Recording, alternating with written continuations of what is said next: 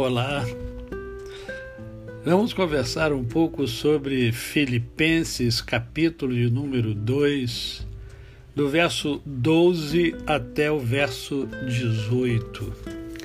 Assim, pois, amados meus, como sempre obedecestes, não só na minha presença, porém muito mais agora na minha ausência, desenvolvei a vossa salvação com temor e tremor porque Deus é quem efetua em vós tanto querer como realizar, segundo a sua boa vontade. Fazei tudo sem murmurações nem contendas, para que vos torneis irrepreensíveis e sinceros, filhos de Deus, inculpáveis no meio de uma geração pervertida e corrupta na qual resplandeceis como luzeiros no mundo, preservando a palavra da vida, para que no dia de Cristo eu me glorie de que não corri em vão, nem me esforcei inutilmente. Entretanto, mesmo que seja eu oferecido por libação sobre o sacrifício e serviço da vossa fé, Alegro-me e com todos vós me congratulo. Assim, vós também, pela mesma razão, alegrai-vos e congratulai-vos comigo. Paulo foi o primeiro a anunciar o evangelho em Filipos. Ele se sente assim bastante responsável pelo seu crescimento espiritual. É, entretanto, agora ele estava é, encarcerado, estava preso. Ele não tinha condições de ajudá-los a continuar se desenvolvendo, a continuar é, é sendo o mentor deles. É, agora eles passaram a ser os responsáveis pelo seu próprio desenvolvimento espiritual.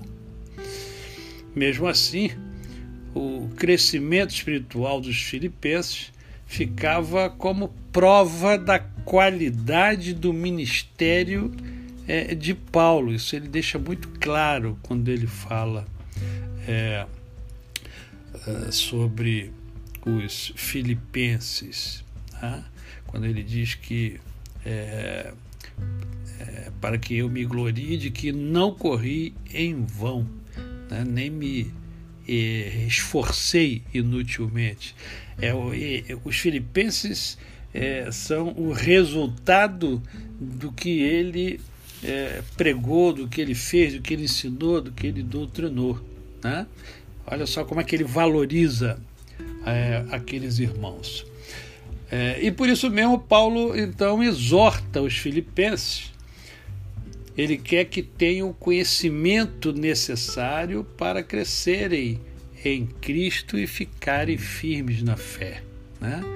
É, não importa o tempo que se tenha de igreja, o tempo que se tenha de evangelho, nós nascemos para crescer, para nos desenvolver. E a fé, a fé é fundamental para o crescimento. A gente tem que desenvolver a, a, a nossa salvação por meio da fé, né? aliada ao conhecimento das Escrituras. É, os próprios filipenses precisavam reconhecer que não podiam mais depender dele, depender de Paulo. Né? É, há muitos que dependem do pastor, há muitos que dependem é, é de, de, de, do seu mentor, mas chega um momento que você tem que caminhar sozinho, você tem que desenvolver. É, é, é tem uma época que você vai ser o, o, o o aluno, mas logo depois o aluno passa a ser também professor. Ele é aluno, mas é professor. A gente sempre tem o que ensinar e a gente sempre tem o que aprender. Nesse sentido, eles passaram a ser os responsáveis pelo seu próprio crescimento espiritual. Isso não era motivo de ficarem assustados. Afinal, Deus é que opera. Né? E, e se você crê em Deus, é, você vai ser obediente a Ele. e nada mecanicamente. Você tem que é, é, é, querer obedecer. Deus não obriga ninguém. Você tem que querer obedecer. A chave para o entendimento dessa palavra, desse, desse texto, é a obediência. Né? Coisa difícil hoje em dia. As pessoas é, acham que são é, é, que sabem tudo, né?